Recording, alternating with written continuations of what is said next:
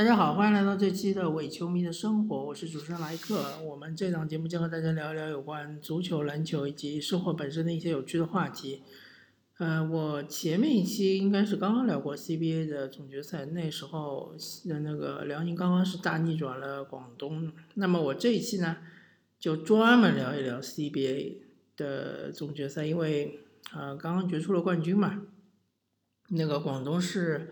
二比一战胜了辽宁，最后那个决胜局是在易建联受伤的情况下，最终，呃，也是因为我我感觉还是实力使然吧，实力上还是广东更强一点，呃，同时辽宁队也是确实没有抓住那个稍纵即逝的一点机会啊，机会在哪里呢？我就我看的这些比赛，就我看的这场比赛的那个片段来看，第四节。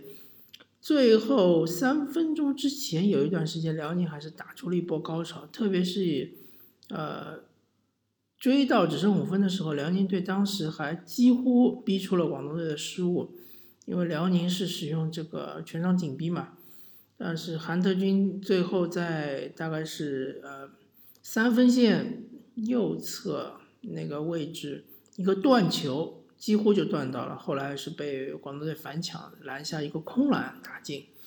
那么这个球之后呢，辽宁队就开始失误不断，呃，包括郭艾伦像是运球运到脚上这种失误，对吧？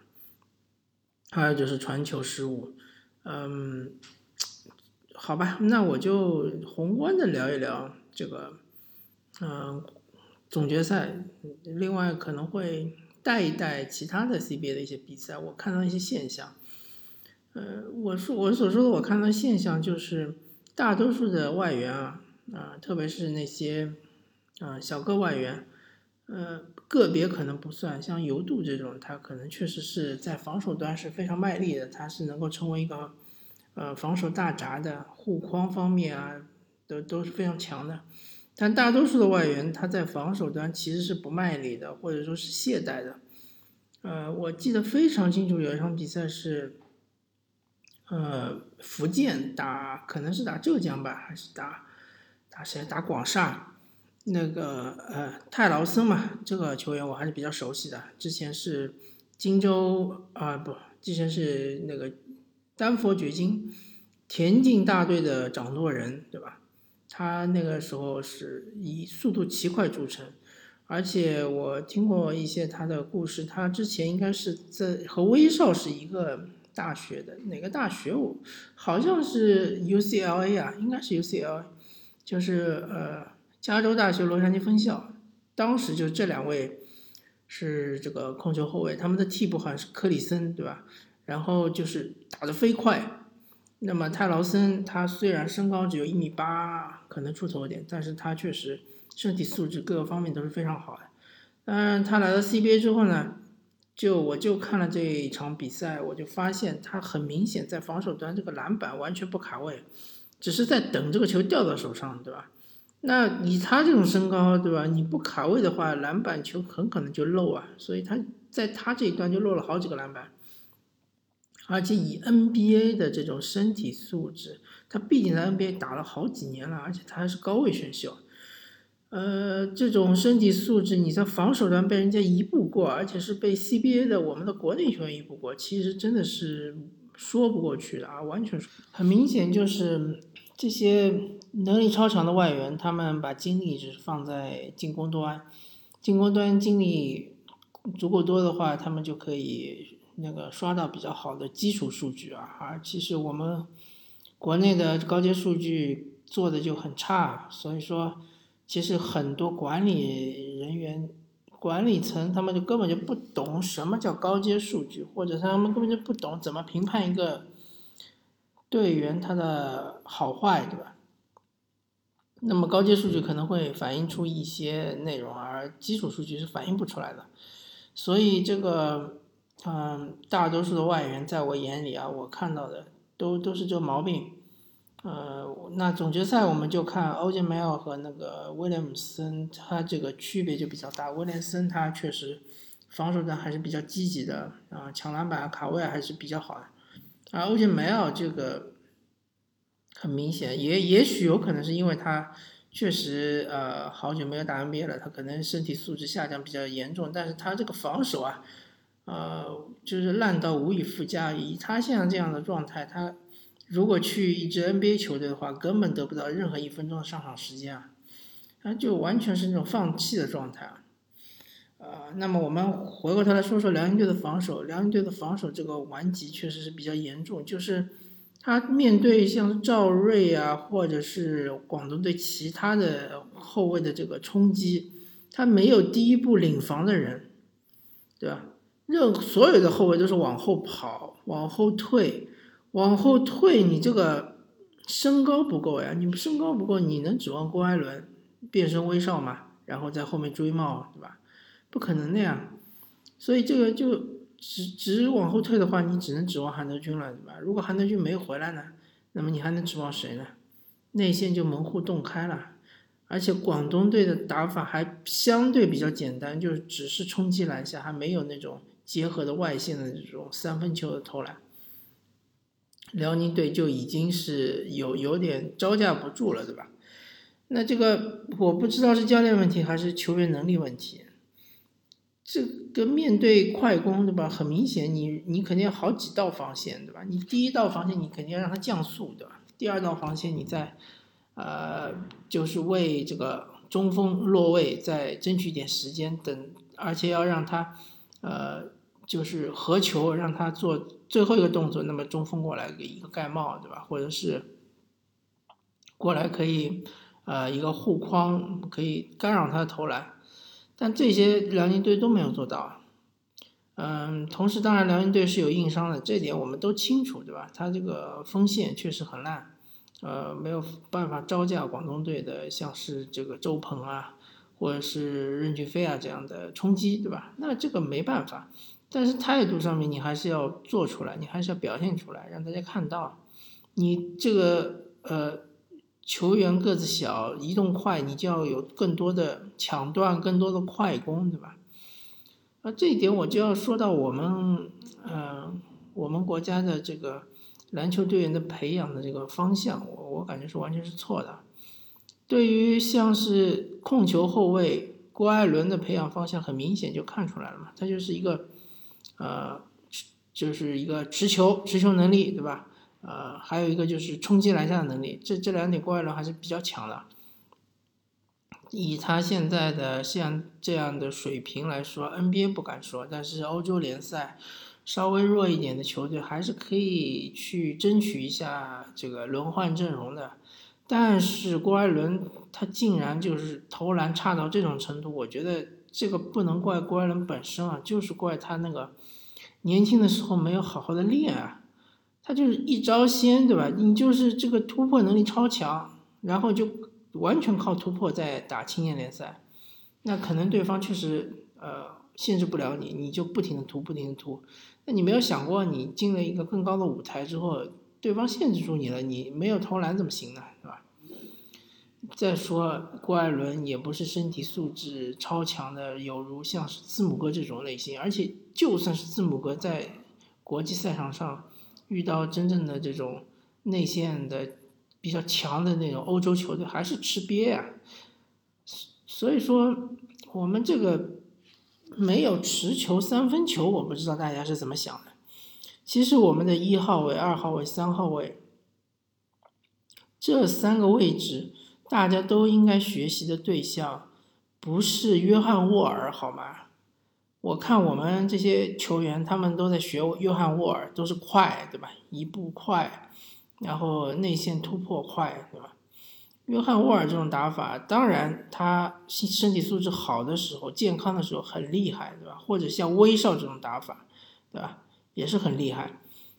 但是我们现在更应该学习的是哈登，或者说，嗯嗯，当然我们不是说。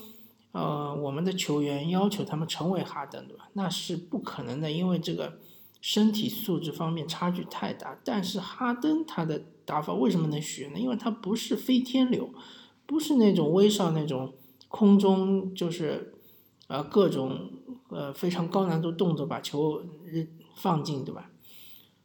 他不是这种打法，他这靠节奏，呃，而且他这个后撤步三分，我相信，如果你这个球员从很小的时候开始练起，对吧？比如说从十二三岁开始练起，你练到个十七八岁、十十八九岁，那你应该把这这一套东西就练出来了，不是练不出来的。哈登这种打法，啊，有些内容可能是练不出来，像他这种左手上篮啊，呃，或者是他的这种呃上来的节奏啊，或者是这个抛投啊。小抛投啊，或者他的这种视野啊，那可能不一定练得出来。但是你这个后撤步三分，你难道练不出来吗？我我不太相信，我觉得应该是能练出来的。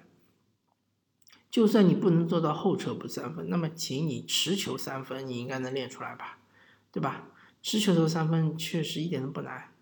呃，你像如果郭艾伦他有一手持球投三分，你说这个防守队员有多难防啊？就根本就不敢缩在后面，对吧？你就扑出来，扑出来你就很容易一步被他过掉，过掉之后他再到内线去，韩德君可能机会就更多。那么我回过头来还是说说韩德君，呃，我我觉得在我们国内目前的内线里面，韩德君肯定还是最强的内线啊，这毫无疑问。不管从进攻还是从防守来说，像是什么王哲林这种啊，我我看了一看他在 CBA 里面，这种面对真正强强劲的内线，他的发挥确实非常的烂啊。特别是这个防守端，啊，完全这个护框非常非常的烂。还有包括那些那些什么李慕豪啊，包括上海队的什么张兆旭啊这种，确实和韩德君是差一到两个档次的。但是我们可悲就可悲在我们最强的内线竟然是韩德君类型的内线，这个已经是。远远落在了这个整个呃篮球世界或者篮球发展趋势的后面了，因为现在我们对内线的要求不再是说这种背身单打你要够强悍，对吧？呃，不再是需要姚明这种内线了，就是老实说，呃，当然你说中国队现在的水平，如果有个姚明，当然是提升很大，但是我们。的培养方向不再应该是以姚明为这个培养方向，不管是五号位也好，四号位也好，我们的目标应该是什么呢？应该是像是，嗯，NBA 里面的贝恩斯，对吧？或者说是大洛佩斯这样的，对吧？大洛佩斯其实有一手很好的背身单打，但是他现现在用的很少。就应该是那种能护框、能投三分，对吧？而且能投三分其实是非常重要的。如果你一个内线你只能护框，对吧？没有三分球能力，你有一手吃饼能力，当然你可能也也是能够，呃，特别是在 CBA 还是能混的混得开的，对吧？但是如果你能投三分的话，这个对于整个球队的进攻就是一个战略性的提升。你你大家想象一下，如果韩德君有一手很好的三分球，对吧？在在外线弧顶一站，没有人敢放他。他这个三分命中率，比如说能百分之四十，场均能投个七八个，对吧？那你这个易建联不就拉出来了嘛，对吧？易建联不跟出来，韩德君去投呗。反正你其他那些内线，你根本就照不到我。那易建联出来之后，内线是不是空虚了呢？那郭艾伦突起来，是不是就更方便了呢？对吧？这都是相辅相成的。如果说我们国家的这个培养方向还是这种内线，还是要培养什么脚步啊，什么呃那个呃背身单打啊，什么翻身跳投啊，这种非常原始的这种打法啊，还还有就是不重视护框，对吧？这个我都不知道我们这个内线是在怎么怎么搞法。或者还有一个方向，就是说内线从小就开始培养他们的这种控球能力也行。比如周琦有一手非常强的控球能力，就是说他可以一条龙从后场带到前场，你这个两三个人过来也不能断到他球，那也行啊，对吧？那周琦可以，呃，就是成为一个锋线打法，就面对比如说易建联啊，或者是韩德君啊，他可以用脚步来过他们，对吧？可以运球往里走。那这个也是一个很强的一个技能，反正就是说你三种技能，对吧？你这个内线护框一个技能，还有一个三分球一个技能，还有一个就是呃控球是一个技能，对吧？你这三个技能你最起码要占两个，这样才能成为一个合格的现代化的内线。我不管你是大前锋也好，还是中锋也好，呃，如果你两个里面只占一个的话，那那我觉得你这个内线就是属于古典型的，但是其实在现代篮球中很不吃香的。而像韩德君这种球员，你说你让他进国家队，对吧？他面对那些小个子的控卫，一挡拆之后，你你是换防还是不换防呢？不换防，你上去延延阻，你有可能一步就被人过了，对吧？如果你能延阻得了，那你还回去能回得去吗？所以韩德君，我不是说韩德君不好，韩德君已经是我们国内最好的那个中锋了。呃，如果易建联是打中锋的话，我觉得他比易建联都还强。但是这种打法已经落伍了，对吧？这种打法，你培养出再多的队员也没用呀。王哲林不是第二个嘛？有什么用呢？完全没用啊。所以说，呃，这这个东西其实是看了这么几场总决赛，我个人认为我们现在对队员的培养方向完全是错了。我们。球队也好，国家队也好，我们需要一个是能持球攻的后卫，而这个能持球攻的后卫不单单是能持球突破，打到内线，而是说他还要能持球投三分，这都是标配啊。然后对于锋线队员，我们要求有足够多的三 D 球员。什么叫三 D 球员？三 D 球员就是你防能够无限换防，对吧？能够防中锋，还能够防到后卫，啊。攻能够投进三分球，这就是我们对三 D 球员的要求。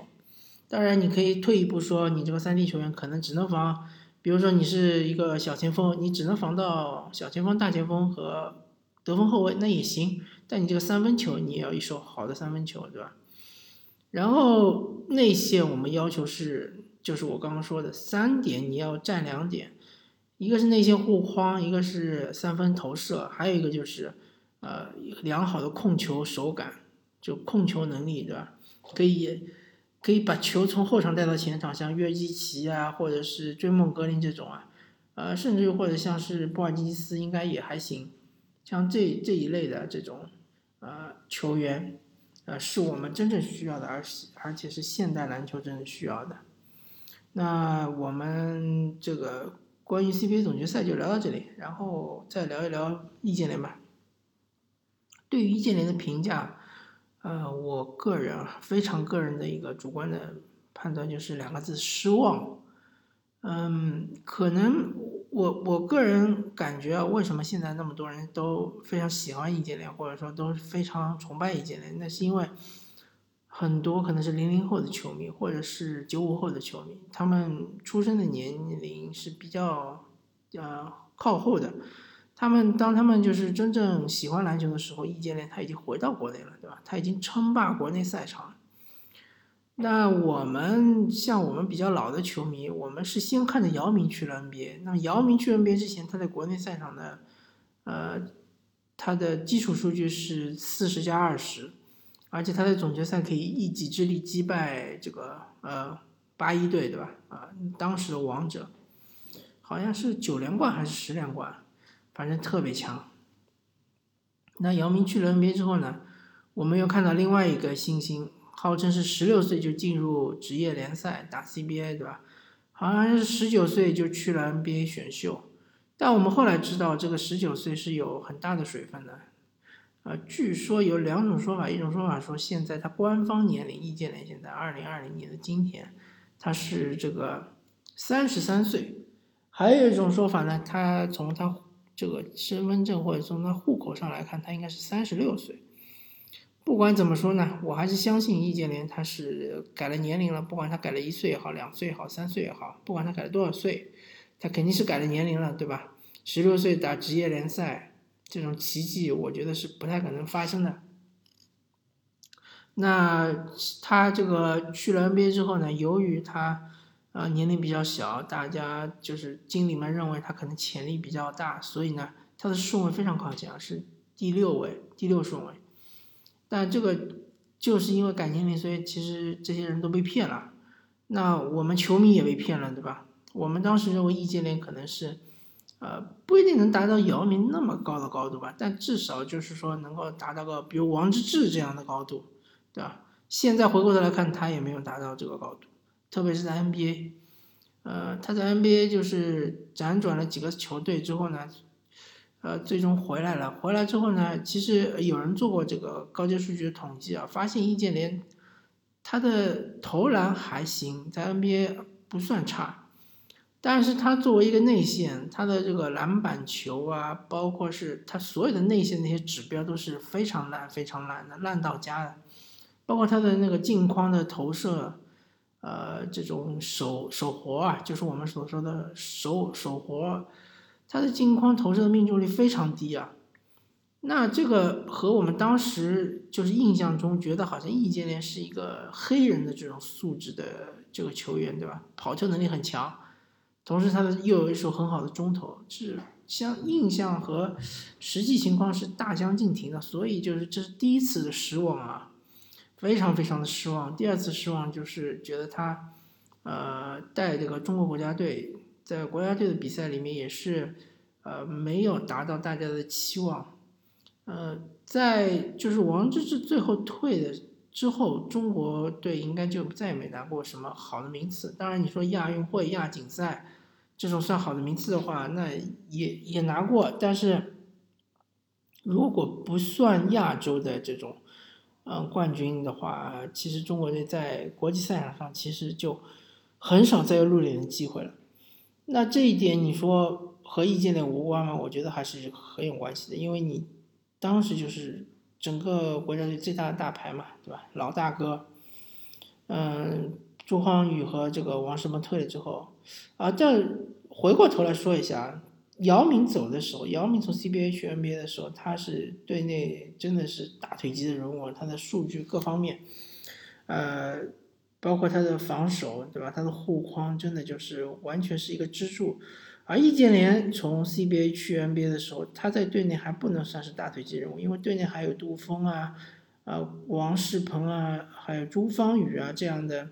啊，老大哥对吧？他们其实分担了更多的这个进攻的重任，防守端呢，呃，我记得当时广东队好像有个基层也也很厉害，对吧？那个防守端我也没看出来易建联有多大的贡献，当然就是说他卖的点是潜力，因为他说他当时才十九岁嘛，姚明去的时候应该已经二十一岁了，他的卖点是潜力，所以他才能拿到这个六号签，对吧？密尔沃基雄鹿选了易建联。所以说他回来了之后，当然以他的这个确实身体素质比起一般的中国球员是很强强不少，再加上他在 NBA 还是摸爬滚打那么多年，基本上还是能够嗯成长的还是比较快的吧。比起他走之前肯定是成长的比较快，所以他能够带领广东队称霸那么多年，对吧？呃，我不是完全否定易建联啊。这个人的职业生涯，我就觉得他回到 CBA 之后这段时间，确实他创造了很很大的辉煌。但是我们对他的期望值不仅仅是这么一点，对吧？特别是我们那些老球迷，当时看着他选秀进入 NBA，我们对他期望值是能在 NBA 站稳脚跟。除非你说遇到像姚明这种情况，没办法，对吧？伤病困扰。但如果你健康的话，能够在 NBA 打上个轮换也行啊，对吧？不一定说一定要是什么场场主力啊啥的，你只要能够场均能够上个十五六分钟，对吧？能够让我们在 NBA 里看到一个，呃，我们自己的子弟兵，这也行啊。但是易建联没有做到，是吧？而且他离这个距离其实很遥远。大家如果有兴趣的话，真的是可以去翻一翻他当年的那些数据。最好是翻一翻他的高阶数据，就是特别是和整个联盟比起来，他是高于呃同位置百分之多少的人，对吧？而且还有一点就是，这个易建联他的投篮手感其实很好，那为什么他不不把这个自己的投篮呃距离稍微延伸一点呢，延伸到三分线外呢？